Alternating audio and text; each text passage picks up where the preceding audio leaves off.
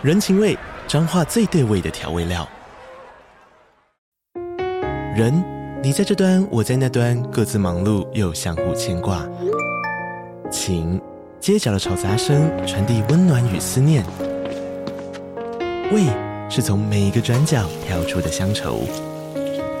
这里是彰化县政府 Pocket 节目《彰化早咖》，我是主持人内克。从彰化大小事各具特色到旅游攻略，透过轻松有趣的访谈，带着大家走进最在地的早咖。准备好了吗？彰化的故事，我们说给你听。以上为彰化县政府广告。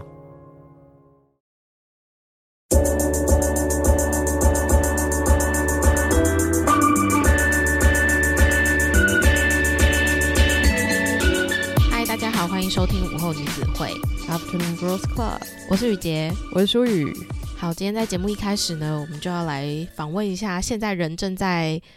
英国巴斯度假的舒雨。这几天你你到对那边已经有一个礼拜还是两个礼拜的时间了吗？这样子的话，应该算是一个多礼拜，将近快两个礼拜的时间。这两个礼拜在英国旅游有什么样子的心得吗？我觉得，因为我来是一个月的计划嘛，所以。我觉得很非常非常适合我，因为我越长大就发现我是那种，就是旅游的时候我会兴奋，就是跟一般人一样，就是你知道出去郊游的时候都会特别有精力。可是我的精力其实蛮快就用光了。例如说，如果我一整个礼拜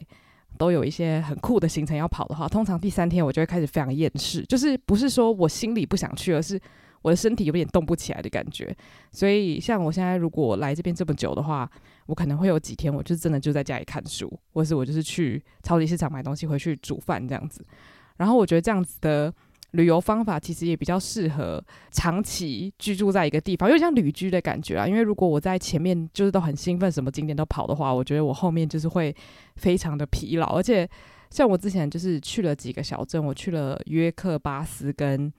呃，剑桥，然后我就发现有点像是，如果你今天就是有点像是跟着进香团，然后跑大概八十个庙，你看到第七十五个庙的时候，你已经开始审美疲劳，就是你就觉得每每间庙都长得一模一样，我我已经不管里面有什么建筑物了，这样子。我觉得看到第三个就差不多嘞，就如果你。个人是你知道进香团狂热者的话，可能就是你在前面的时候都还觉得哦，你那每一天都有他自己的历史，很漂亮，很漂亮什么的。可是我自己觉得，就是当你看可爱的小房子看久了，真的你就会开始有一种感觉是。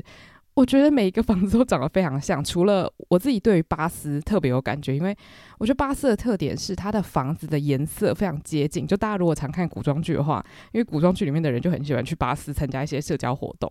所以像他们的房子都是几乎都是浅黄色的。然后我觉得很赞的是，眼睛看过去你会觉得非常舒适，就是有种很像那种顾眼睛的那种图片的感觉。所以我觉得在巴斯你特别会感受到一种很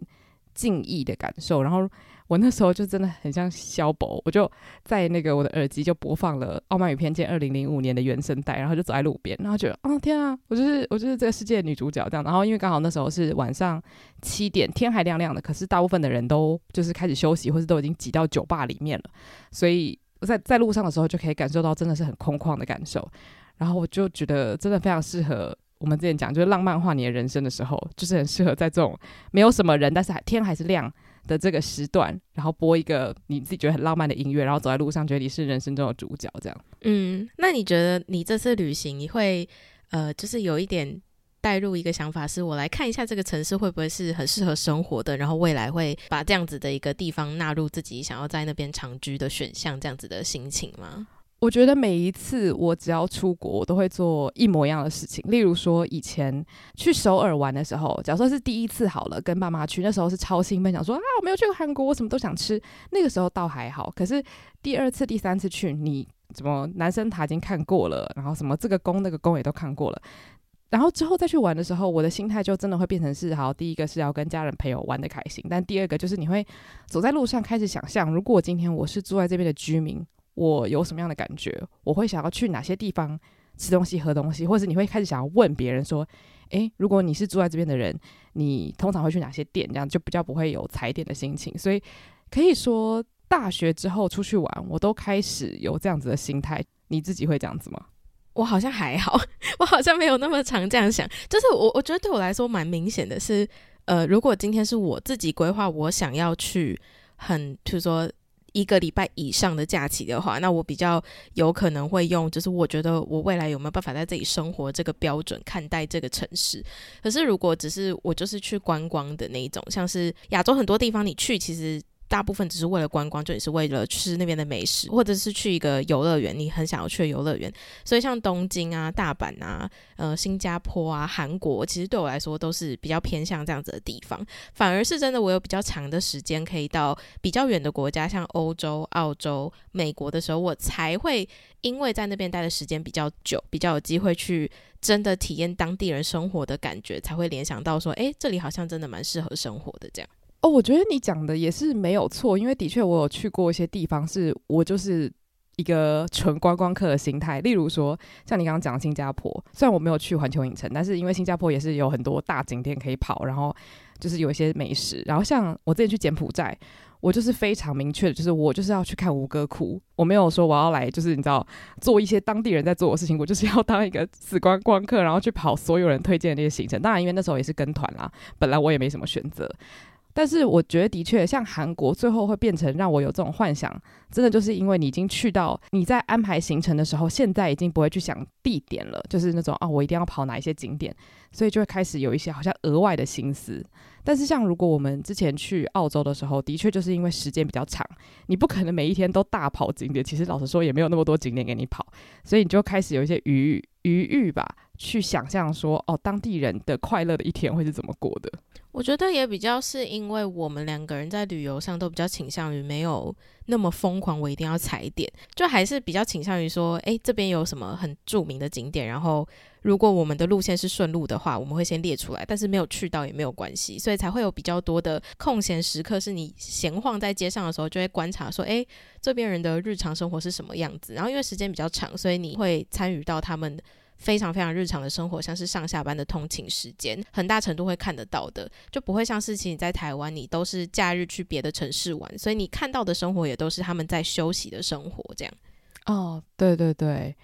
而且之前我自己感受非常深，尤其是到了英国之后，我还是继续跟朋友就是像那个坏掉收音机讲同样的事情。之前我们去澳洲玩的时候，我们去了两个城市嘛。那我觉得我们去了两个非常好的样本，就是因为我们去了墨尔本跟雪梨。我觉得这两个城市的风格差非常多。虽然你说他们是不是一个非常乡村，一个非常城市，我觉得倒也还好。可是我觉得那种生活的步调感受是非常不一样的。然后我那时候就有跟我朋友说，呃，刚好好像是因为我们在聊说，他问我，诶，你有没有什么城市是你可以想象自己长居在那边？就是。呃，不管说你是要工作什么的，就是纯粹讲生活的感觉，我就跟他说雪梨，就是我就想说，诶，我怎么那么快就回答出这个答案了？其实我自己也吓到，但是我觉得雪梨真的给我一种就非常像家的感受。然后你自己是不是也有很类似的感觉？呃，对，我自己也是这样想，因为其实那时候刚到墨尔本的时候，我们在去墨尔本前看了非常多有关于就是介绍墨尔本好吃的东西、好逛的地方的 vlog，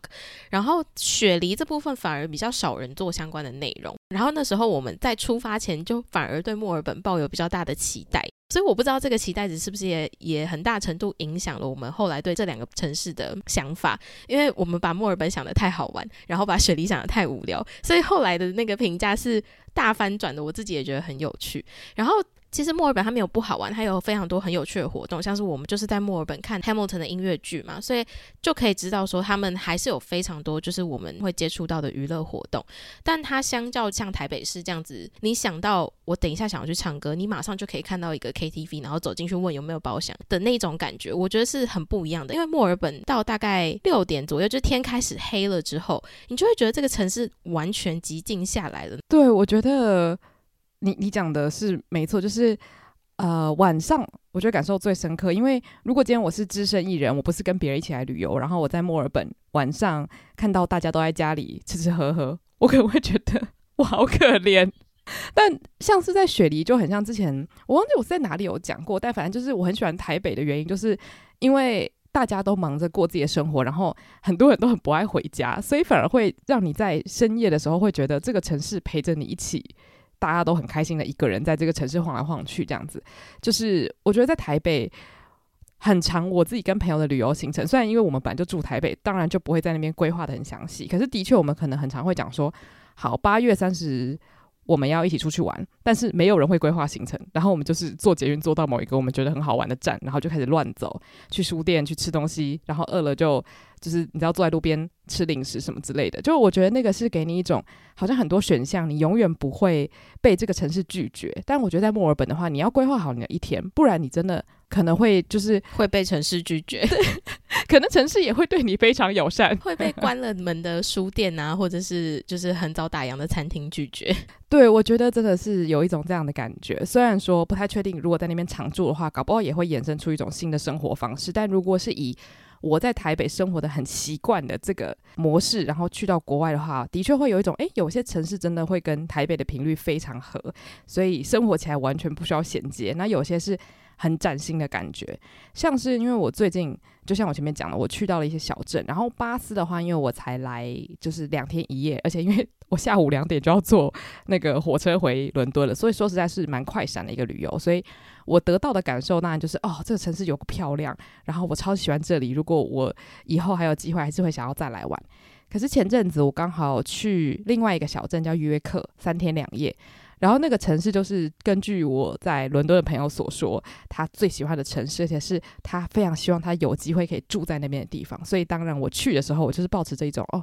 我很想要看看，如果我在那边长居的话，会是什么样子一个光景。就是我是抱着抱持这样的心态，想要去试验看看的。然后那时候我们住的那 Airbnb，我觉得你应该也会超喜欢，因为它就是一个两层楼的小房子，然后它有一个开放式花园，然后就是阳光会洒进来，后面有很多花花草草，然后有一只猫会一直黏在你旁边，然后就是在那边看书，什么都非常惬意。然后约克本本人的城市也是非常的新旧融合，就是有非常漂亮的古迹小房子，可是也有非常多的商家跟可爱的店、好吃的店什么的。但是我真的是住到第三天的时候，就要回回伦敦的时候，我就在想说，诶，我不知道我可不可以在这边长居，我还在思考哦。然后我们坐火车回到伦敦，然后看到那个，就是你知道，大家常常诟病说有点脏脏旧旧、很吵闹、很热的那个伦敦地铁的时候，我内心突然有一种，天啊，我我觉得我好像回家了，你知道吗？就是很像看到台北捷运那个哔哔哔哔的那个声音的感觉，我就觉得。我没办法离开这些大众交通工具，就虽然约克也是有公车，可是我就发现那种地铁很吵闹的感受，是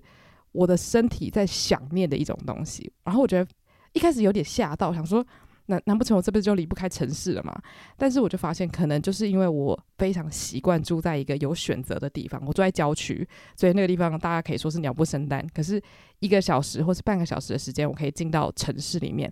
那会给我一种安全感，就是无论你家再怎么无聊，就假如说可能你家并没有很大的百货公司，可是你永远都有选择，可以在任何时间就前进到你想要去的市中心。我觉得那个感觉对我来说非常重要，所以也就是为什么我会特别想要聊这个主题的原因，因为这个是我以前没有想过的。我以前都觉得哦，如果我可以在乡间然后度过我大半生的话，应该会是非常美好的事情。这样，所以其实你小时候会比较倾向于觉得自己想要在乡村生活，是吗？我自己原本应该会选乡村，因为我没有那么喜欢跟陌生人社交。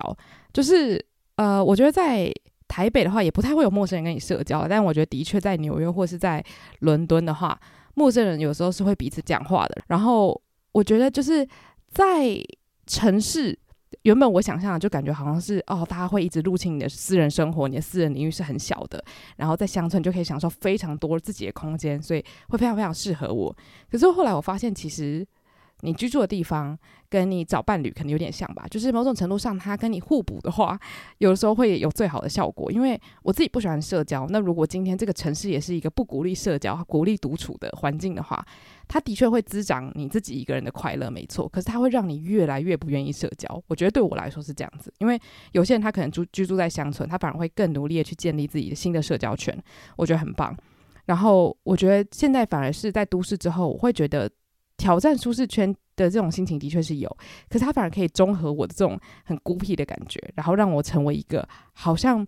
比较有活力的人。所以我觉得这就是为什么我在台北一直都觉得很开心，因为就是这个城市这么有活力，大家这么爱社交。也许我不想参与，可是我想要在事发之事里面这样子。我希望我可以成为这其中的一部分，旁观这个社会这样。你刚刚说你想要成为城市的一部分这件事情，让我想到你之前有分享过，其实你是属于要在，就是如果今天你在外面有一整天的社交活动之后，然后你会就是回到家会真的有那种很放松充电的感觉，所以就变成说，其实经历了很多可能城市带给你的活力，你是会需要有时间短暂休息的，对不对？嗯，没错。那这样的话，如果你今天在城市里面，就是有一些行程，它必须让你一整天从早到晚都待在城市的话，你都倾向于去什么样子的地方，然后让你可以做短暂的充电跟休息，就有一种城市绿洲的感觉。在这种很嘈杂的环境，可是你还是会有可以让自己独处的空间，这样子的地方吗？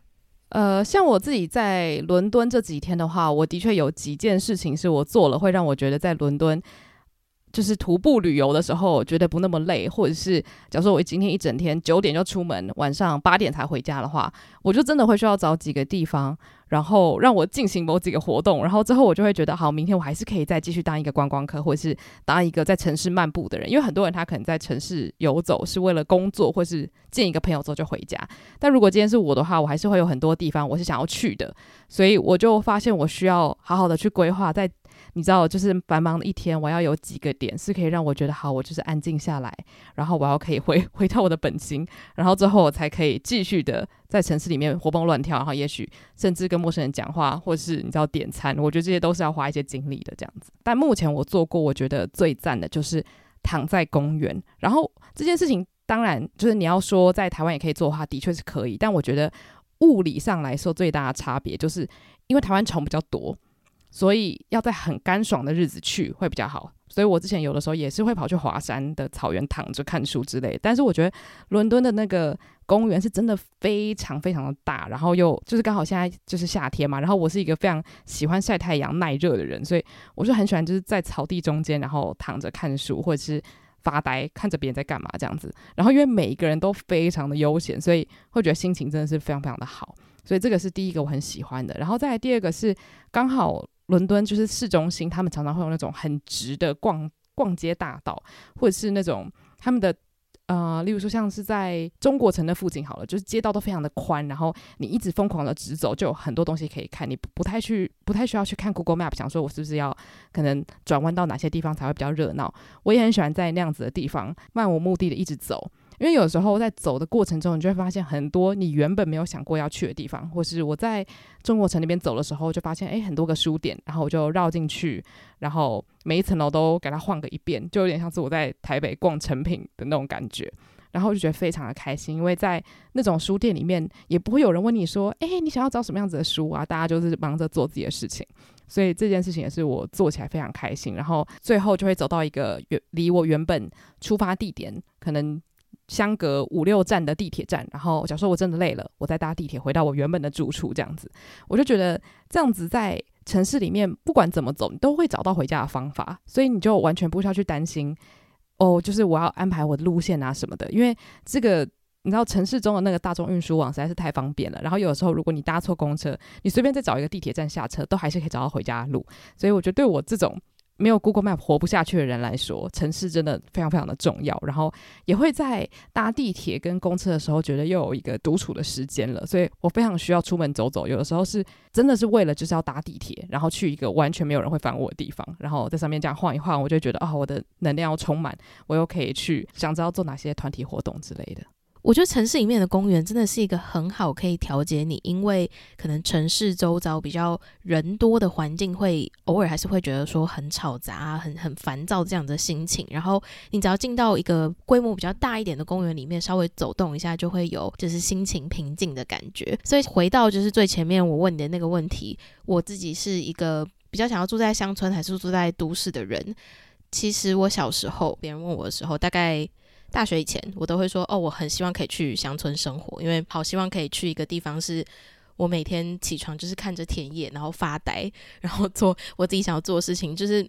可能只是做做家事啊，煮煮饭啊什么，我都光想就觉得说哇，这样很快乐啊什么的。可是大概大学之后，我就发现我真的是一个都市人，就是其实我有一我的生活有点离不开都市，因为我习惯了都市带给我的方便了。所以像那时候我们在国外。嗯，在美国交换的时候，我们待的那个城市，它也不是非常热闹的城市，所以它也是跟墨尔本其实很像，就是大概晚上天一暗之后，路上是没有人在在走动的。然后如果你要出门的话，你一定都会是。你跟人家约好在某一个餐厅，然后直接搭车去，就是你完全就算是走路，可能十五分钟可以到距离，但你都不会想要走路。但是在台北市的话，就是只要走路四十分钟以内，我都觉得我我超可以接受的。天气不会太热的话，我超级愿意走路，因为我很喜欢走在路上看那些就是商店啊，或者是人来人往的街道什么的。但是在像呃我们待的那个。城市就密尔瓦基，你走在路上，真的就是看房子、房子、房子，路灯、路灯、路灯，然后没有人，也没有商店，因为那个时间点不会有商店开着，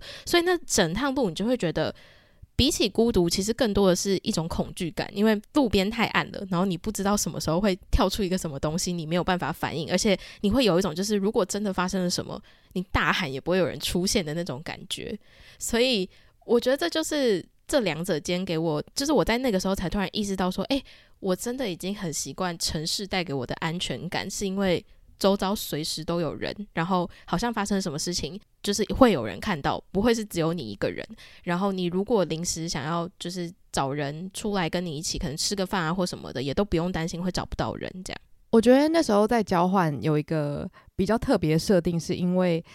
我们那时候是算群体活动，所以。我觉得它反而就综合了这个城市的那种，你知道，落叶就直接进入非常寂静的这个设定。因为像我觉得，如果我们今天是在密瓦基定居的人，我们晚上真的可能就是待在家里做自己的事情。但我觉得真的是还好，因为我们当时是整个宿舍的人，就是会一直找事做，然后或者说要不去看电影，要不去吃这吃那这样子。所以我觉得那时候真的还是会觉得啊、哦，坐在这里真的是很棒。但我回想，我觉得很棒的很大一个原因是来自于有人这件事情。因为如果今天没有人的话，我可能就会。没有动力说啊，我我要去一个，你知道我不会开车，我要搭公车，然后四十分钟，然后四十分钟我都不能睡觉，我要抱持着恐惧的心情。这个不是我自己说的，这个是刚开学的时候老师们就讲说，坐公车的时候不可以睡着，然后的确公车上也是会，就常常可能会有一些陌生人跟你讲话，你就是要保持警觉这样子。所以它就不是一个我在城市里面可以隐身，觉得说啊没有人看得到我好开心，因为这个城市就是没什么人。你今天如果穿了一个特别的衣服在路上，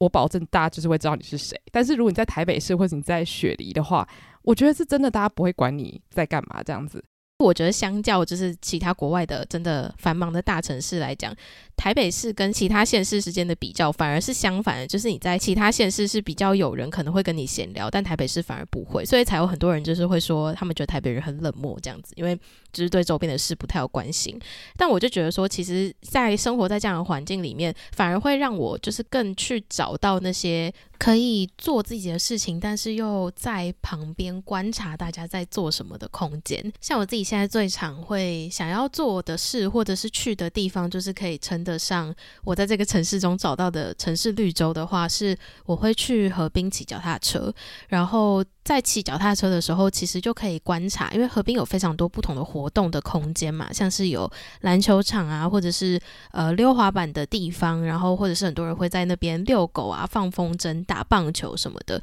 就它其实有非常非常多的活动。但是在就是这些活动的场地中间，又有可能会经历到一整段是完全没有人，也没有脚踏车出现的那种步道。所以当你骑在那样的路上的时候，就可以体验一种。这个很忙碌的城市里面有这样子的一个小空间，跟这样子的一个小时段是属于我自己的感觉。然后骑完那一段之后，你马上又看得到有一群人，他们非常有热情的在做自己很喜欢的事情。所以我很喜欢这个在极尽与。呃，热闹间的这种小调剂的小活动，所以像是呃骑脚踏车，或者是自己漫步在城市里面，又或者是找一个咖啡厅，然后找坐在就是靠近街边的位置，然后一直观察就是人来来往往这样子，就有一种世界都在动，但是我很静的感觉。这样会不会听起来很贪心？就是喜欢热闹，但是又想要有。宁静的感觉，所以你其实很适合住在郊区诶，因为你就是可以享受那种宁静的时光。可是当你想要城市的喧闹的时候，你花大概三到四十分钟就可以很轻易的又拥有那种感觉。你很喜欢在城市的河滨骑脚踏车这件事情，其实就真的很像我喜欢在城市里面，然后搭捷运或是各种大众交通运输工具这件事情。所以你在台湾也是吗？你也会自己一个人突然想要独处，然后跑去搭捷运吗？这是一个好问题，但是应该是说，不管我想不想要，基本上我的人生就是充满了捷运，所以 我不需要去思考我要不要搭捷运，因为每天只要我要离开我家，去到一些别的地方，例如说去录音，或是去买个什么东西，我都一定要搭捷运，所以捷运应该已经变成你知道刻在我 DNA 里面了。我几乎每一天都在搭捷运，对，所以我觉得这个是比较不一样的地方，因为我不会开车，所以等于是只要我那天是有决定要出门的话，我就一定会搭捷运，然后。之前也讲过嘛，我在捷运上面可以做超多事情，所以我觉得捷运就是有点像我半个家。我在上面就是会以前会念书，然后现在可能会看书，现在还会用电脑做做一些工作的事情，这样子。所以我就很习惯在这种你知道充满人的地方，然后做我自己的事情。所以反而就你如果在乡间，然后没有一个就是捷运这样子的地方，让你可以有琐碎的时间做事，你会觉得很烦躁，是吗？我觉得可能因为我现在在乡间的生活。都属于比较短期，所以我现在发现，就是我在那些地方，我很容易就会想要去放松或是看书。工作的话，当然还是会觉得很开心，可是我反而会觉得，哎，可能工作二十分钟就会开始想要来看看书。但是如果我在捷运上，我很常搭那种一个多小时的捷运，我那一个多小时我都可以一直工作，我都会觉得哦，没有感觉这样子。所以我觉得反而在人多的地方，然后大家熙熙攘攘的，你会更。专注于你当下要做的事情，但是在乡村的话，你就会觉得啊，这个环境这么漂亮，风景这么美好，我一定是要躺在外面，你知道晒太阳、看书，或者是看看花花草草之类的。所以我觉得那个心态就差蛮多的。所以你以前学生时期也是喜欢在咖啡厅念书的人吗？就你喜欢在嘈杂的环境下念书吗？我我喜欢，但是我没有那么常去，主要是因为。我如果是高中的话，我还是你知道穷学生，我就还是会去那个图书馆。但是老实说，在图书馆我没有办法那么专心，因为图书馆太安静了。嗯，我没有办法在很安静的地方看书。但就是那种超吵的话也是不行。但是咖啡厅的吵闹就是刚刚好，就是你不会担心说你一支笔或者一本书掉到地上，然后全部的人都会转过来看你这样子，那个就是会有一种安全感。那我我觉得大学的话，我。就会开始比较喜欢去咖啡厅做一些别的事情，这样子。我觉得那个时候就开始建立了，就是喜欢有白噪音的生活环境，这样。哦，对，这个就是个白噪音没有错，因为有些人的白噪音可能是。听什么海浪声啊，或者是雨下在丛林里面的比较偏大自然的声音。但我自己就是我在工作的时候，如果我真的想要听白噪音的话，我就会去 YouTube 上面找什么咖啡厅环境音乐，然后它就是会有爵士音乐，然后背景还会有人做咖啡的声音，甚至有一些会做的很细致，还会有人就是在窸窸窣窣低语的那种声音，就反而会让我真的觉得比较有陪伴感，然后也会更认真在做自己的事情，因为就会觉得周遭的人大家好像都是为了一个目的来咖啡厅，而不是就是单纯来这里放。松这样，对，所以这就是为什么现在很多人都会做那种，就是如果你是啊那种呃数位漫游或者是在家工作者想要找咖啡厅的话，他就会推荐一系列的地点，因为有些咖啡厅真的就是纯放松，大家去那边是要你知道。话家常，然后吃点心。你去那种地方工作，我觉得就不会有那种效果。可是如果你今天去到这一间店，全部的人都是为了做自己的事情，然后叽里咕噜的打自己的那个电脑，我觉得那个感觉才会对。就是大家都会制造出你想要的白噪音，而不是你知道放那种非常优雅的音乐，然后没有人在工作。所以我就觉得，为什么现在大家那么需要这种推荐，就是因为。我们就是都想要那种你刚刚提到那种背景音，就像之前我们介绍那个频道也是，就是它会有音乐，又会有人在聊天，还会有火车那种稳定的声音，然后全部叠在一起才会给你那种，嗯、不能算城市白噪音啊，但火车不算的话，如果是咖啡厅的话，那我觉得就会是那种城市中吵闹，但是绝对不会烦到你的那种环境。嗯，我真的觉得一部分是因为我们习惯这样子的生活环境，然后我也常常在想，就是我虽然现在很习惯，也很享受在城市的生活，但我不知道等我年纪大了之后，我会不会反而就是也会想要去乡间生活，可能也会很放松吧。所以其实相较，可能很多人会问说，你比较喜欢要生活在城市还是生活在乡间？好像真的是一个随着年龄或生活经验会随时改变的一个答案吧。嗯。我觉得真的是这样子，因为我自己在发现哦，我在约克住久了，那肯定也才几天，但就是我在约克发现哦，我很想念城市的这个心态出现的时候，我就觉得哦，有可能是因为我在现在这个年纪，我还在渴望城市的活力，但是难说，二三十年后，也许我会更想要往山上跑，就有点像是我爸妈他们现在就是非常喜欢跟朋友一起约，然后去踏青之类的。我觉得这就是可能是人的一种自然变化嘛。你年轻的时候喜欢活力，喜欢一点吵闹，然后你越长大的时候，你就会开始觉得你越来越向往乡间的生活这样子。所以其实我也是很期待可以看到自己的转变，但的确现在的这个阶段，我觉得住在郊区会是最完美的融合，就是。你不会真的被吵到，可是当你想要吵闹的时候，你可以立刻到达这样子。哇！但是说实话，我觉得住在郊区，光那个通勤时间我就觉得好累哦。我真的觉得住在郊区的人很会善用通勤时间，这件事情让我非常的佩服。我觉得这真的就是你成长环境带给你的影响，因为像就是这一次经过这些旅游的经历之后，就有跟朋友聊天，然后像啊、呃、有一些英国的人，他们可能是住在非常非常乡下的地方，所以有可能他们。对于家乡的感觉就是哦，这个地方就是完全是为了休息跟见老朋友，他没有任何的你知道，就是城市中的活力，所以他们就会想要搬到伦敦。可是对我来说，我就是很习惯居住在有点要吵不吵的郊区中间。那我觉得就是像我自己就很习惯有很多的通勤，但如果你是完完全全的城市人的话，我觉得。那种城市的氛围必须要永远都在，因为我觉得住在郊区的话，代表你必须要可以忍受中间那一段时间。然后那时候我在跟我朋友聊的时候，我就觉得，哎，我们每一个人对于生活环境对我们的影响的见解都是非常不一样的。嗯、然后这真的都跟我们在哪里出生长大有关系。嗯、然后我很喜欢这件事情，因为这就代表每个人对于城市的喜好，并不来自于这个城市本身好不好，而是我们是什么样子的人。我们才会对于城市跟乡村或是郊区有所评价。嗯，那我觉得这件事因为它很中性，所以它永远都没有一个正确答案。我觉得这样子很赞。嗯，哦，因为我前阵子看那个有一个韩剧叫《夏天不上班》，然后他就是在讲一个都市人，然后他呃因为在城市中可能遭遇很多事情，然后最近又经历就是亲人过世，所以他就决定要搬到一个海边的乡村去生活一阵子。然后我自己会觉得说，哎。最近这几年真的有非常多这样子的主题的影剧作品出来嘛，然后也真的就是让我身为城市小孩，就是看到的时候也会觉得说，哇，这样的生活很棒啊！我可以去乡间，然后做着就是不用太动脑力的工作，但是又可以就是赚到钱，然后过自给自足的生活，也蛮棒的。可是当我真的像是回想那时候 work from home 的时候，我其实在家待久了，我真的好想出门哦，我好想要跟人家社交，好想跟人家互动，我真的很想要就是。就算没有人跟我讲话好了，我也想要走在这个城市，然后或者去河边骑骑脚踏车啊，或者找一个有人味的咖啡厅坐着，就只是在那边待着，都让我觉得会相对的也是在充电的一种感觉。所以我觉得可能真的跟我从小是在城市生活有关，就是。我已经太习惯是家对我来说是城市中的避风港，所以我在家可以很放松。可是当我在避风港充好电了之后，我还是要出门，然后去消耗我那些电量，这样我回到家，在这个避风港里面继续充电的时候，才会更有就是想说我要好好休息的感觉。